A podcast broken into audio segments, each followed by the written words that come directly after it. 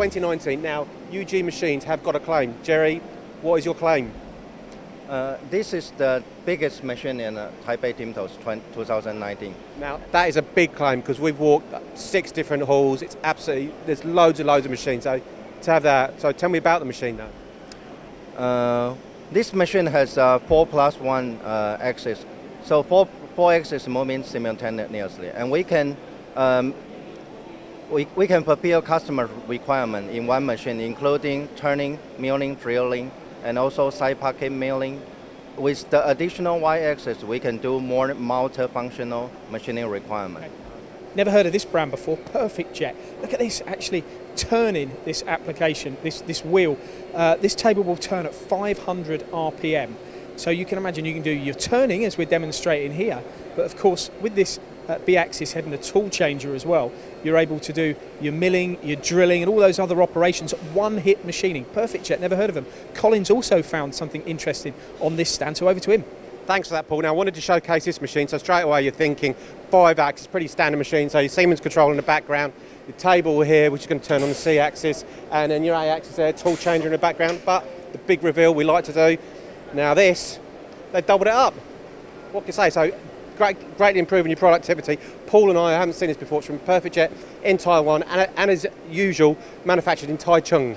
A really popular machine here in Taiwan, the Kaoming. This is the KMC, uh, demonstrating a rather nice application as well. Obviously, a full five-axis machine. These are available from Lead Machine Tools in the UK. If you're looking for a machine of this size and this nature, with that bridge construction, you've got a lot of stability wherever you're machining. I tell you what, this stand has been rammed for the last few days, uh, and it's not just machines that they're showing. They've got some rather good entertainment going on as well.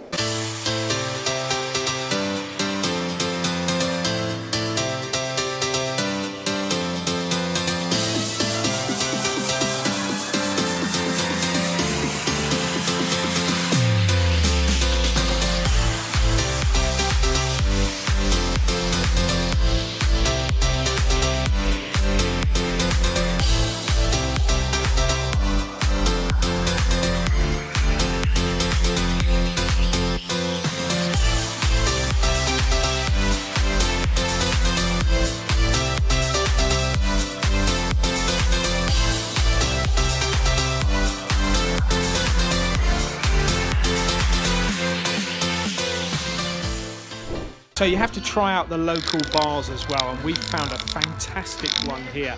Uh, and I'm going to just in, uh, say, talk to these guys here. Um, guys, guys, guys. uh, well, uh, hello, uh, uh, look, look, fa- the hospitality here.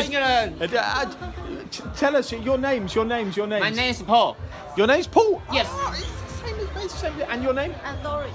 Doris. You are Doris. Yeah. Okay, so so so this is Doris, and uh, this is uh, Paul, and we have had um, uh, fantastic hospitality here in this bar this evening. You have to try all the local establishments. What is the local beer? What is the local beer here? The local beer. What do you call the local beer? Local beer. Yeah, beer. Drink the local beer. Our local beer, Taiwan 18 days. Taiwan 18 days. Yes. Very nice. Uh, uh, so Taiwan number one, 18 days. how, how, how long has that been brewed for? Uh, Oh, maybe, maybe 18 days. Who knows? Really days. good bar. Really good bar. Really good bar. Now, when you've enjoyed your drink and your meal, you need to make a choice. When you need to go to the toilet, which one are you going to use? And that's the case here. Do I go to the left? Or do I go to the right? I think on this occasion, go this way.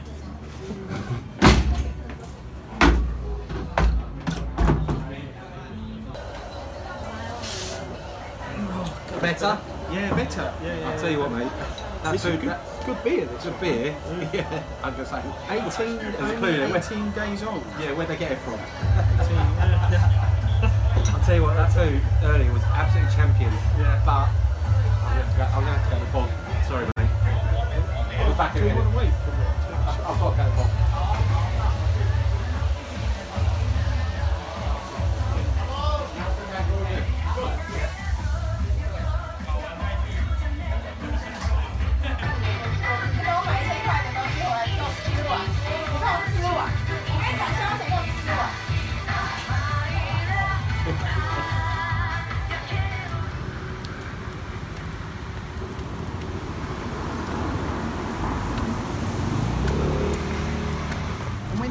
The end of your evening, you've got to remember where you put your moped.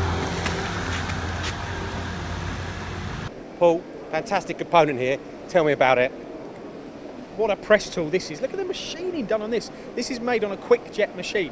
Similar type of uh, vehicle to how I got here to Taiwan. Yeah, we had to slum it in economy. You're in your own jet. Yeah, absolutely. Now, these, you keep these in production, and you do that as a result of all the crashes you have, because this is actually a bumper press tool for a bumper. So, if it wasn't for all the accidents that you had, they wouldn't need these, would they? As you do know, I do like a bit of EDM. Now, I had to show you this machine because it's absolutely amazing. Eight axes, yes, eight axes. Now, I can't remember them all, so I do apologise. But look, you've got, oh, look at that, perfect. Rotary table, just tilting, rotating there on both axes there. You've also got the X, Y, and the Z. Now, I'll, I'll step back because that's coming into do the, the fast hole drilling there. So this is just to clarify your fast hole drilling. Now, back you go, Chris, please, because I want to showcase this. Look, nice little touch. The tool changer there, so to keep your lights out running, that's absolutely amazing. Now stepping back, as you can see, you've got the big column up here, which is Z-axis, and just to talk about the envelope, you're talking 1.2 by 1.2 by 1 metre in the Z. So that's a huge, huge envelope. And what sort of parts? Aerospace main parts, so parts similar to this. This is actually a bicycle rim. That's about it. So I'm absolutely exhausted. I'm to close the door up, fill it up, and I'm actually to get in there and have a bath. I'm probably get banned from Taiwan, but never mind. I love big machines, and we've seen some on this show already. But here's another one. The- These are turning machines, SFM. All these machines that you're going to see in the next few seconds are made here in Taiwan. Uh, huge flatbed lathes here. This one has got a turret on it, but uh, I just touched it and it moved. Maybe that was a deliberate activity. And then this one, which is even better, even I say even better, even bigger. Look at this, six meters in turning length here. Uh, and again, this machine as well has a turret, uh, quite a novel chuck on there as well. But they're big, heavy lathes, heavy duty lathes built here in Taiwan and on show this week at Timtos. Now we know Colin's seen the biggest machine here at Timtos, but this could qualify as being the smallest. This little turning centre uh, is simply that. It's a small turning centre. You've obviously got a, uh, a, platen there that holds your tools. If you're doing small components, uh, just turning them, then this could be ideal. And it's fed by a gantry. So automation is playing a part in this as well, but it could be the smallest machine here. I think I found Asia's or Taiwan's biggest fan of Swarf and Chips, and as much as it pains me to say, Lindsay's biggest fan. So, Paulina, well, tell me about yourself, the company, Swarf and Chips. So my name is Paulina Tarnowska and I'm sales representative of Asia Pacific Elite Corporation. We are five-axis manufacturer and uh, we are based in Taichung, Taiwan. And I love you guys, like seriously, because like I'm a new salesperson and I feel like you are doing a great job in explaining. I, I'm learning with you, so I'm really, I'm really happy that you are here. I just want to clarify, we haven't paid Paulina any money, so she's found no, us. No, no, no, no. Like, I, Lindsay, like seriously, like you are so cool. We've just found a huge fan of Swarf and Chips. What did you tell us, Patrick? Hello, it's APEC. I'm Patrick. I love MTD. Uh, I love Lindsay. I love Swarf and Chips. Thank you. So I'm here now in Hall 1. Now this is all about uh, fabrication, sheet metal, forming, bending, laser cutting and anything associated with those processes can be found in here, in this hall.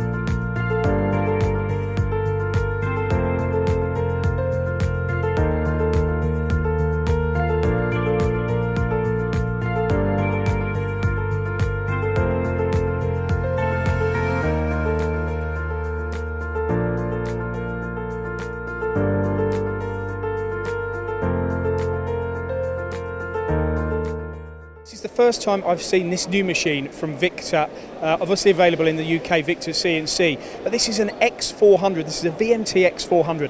They're now going into the multitasking uh, arena, and you can see that this machine is ideal for the type of applications that you've got here on this oil and gas industry, uh, you know, the nuclear sector. Uh, power generation, any component that is large and needs lots of features machining on it here. You've got full B axis on this machine, uh, twin spindle. Uh, would you believe it? It weighs a whopping 23 and a half tons, so it's going to be uh, it's going to be a very powerful workhorse. You've got HSK 63 at 12,000 RPM spindle in the in the B axis, and it's a, quite fast machine as well at 42 meters a minute. Uh, overall, if you're looking at turning longer parts, machining longer parts. This has over two meters in the Z axis as well. Uh, quite an incredible bit of technology here on show on the Victor Taichung stand. Well, I recently visited High Tech Aerospace in Coventry, who are masters of EDM. So what I thought I'd do is I popped to Timtos 2019, find out a bit more about EDM. Now, Clark, Yes. what's going on here? Uh, here for a small uh, mold, uh, we need to uh, drill and uh, sinking. So we use a small electrode like a drill and turn faster than just uh, uh, going down for Yep. die sinking. Okay. So normally with EDM sink, the electrode's just going straight into the Yes. component, and with fast hole drilling, obviously, but this is combining the two. Yes. Okay. And why such a small machine? Okay. Small, very small machine. Yeah. Uh, size are around uh, 150, Yeah. uh, 110, and 107 in Z axis. Oh, okay. Now, what I've also noticed, This an engineer's engineer's dream, manual controls. Yes, correct. Okay. Why manual controls though? Why not CNC? Uh, it's uh, more uh, convenient and easy to learn. Just uh, turn the uh, button, and you could uh, easy than CNC for program. There you go. You heard that from Clark. Manual is easier than CNC on an EDM. Looking at different machines, this one's quite interesting that I've come across. This is actually on the Rongfu industrial stand, uh, five axis machine. It's actually a four plus one, but depending on the control that you buy, you can actually do uh, five axis simultaneous machining. Now, why would you be interested in this machine? Basically, because of the size of it. Look how compact it is. Uh, and it actually has a very high speed spindle on this as well. I think it's 30,000 RPM. So if you're doing small components, you need precision at high speeds. Not only that, I've been told it's incredibly affordable, made here in Taiwan and available throughout the world.